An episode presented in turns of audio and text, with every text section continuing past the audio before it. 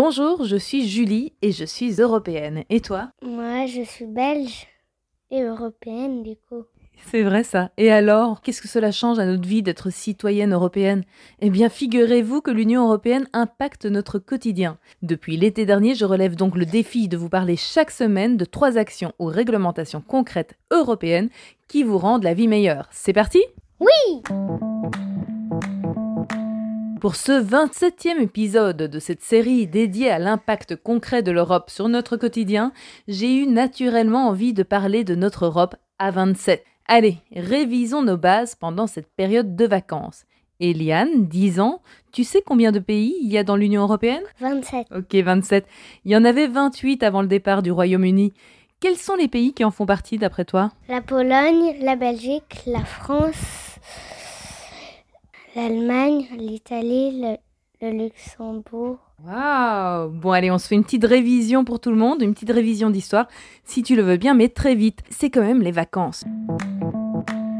Il y a eu huit vagues d'élargissement au total, mais je vais résumer à trois étapes. 1957. Six pays créent la communauté économique européenne, à l'origine de l'Union européenne telle que nous la connaissons aujourd'hui. Il s'agit alors de la France, de la Belgique, de l'Allemagne, de l'Italie, du Luxembourg et des Pays-Bas.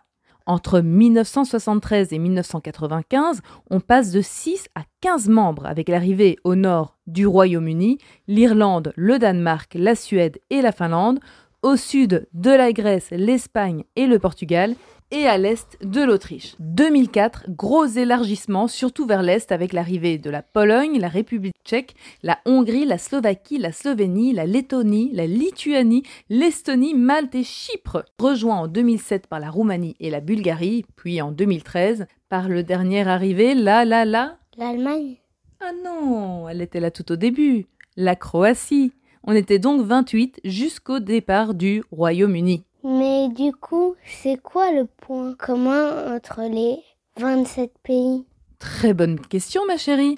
Eh bien, ce sont 27 pays qui ont décidé de mettre en commun certaines compétences, certains droits et certains devoirs qui seront les mêmes où que l'on soit dans l'Union européenne.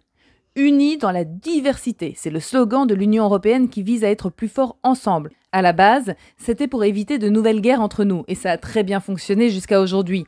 Et à cela se sont ajoutés d'autres avantages. C'est aussi notamment pour pouvoir voyager, vivre et travailler sans complications à travers toute l'Europe, pour se protéger de pratiques déloyales d'autres pays ou encore pour encourager la lutte contre le réchauffement climatique qui fait partie des priorités de l'Europe.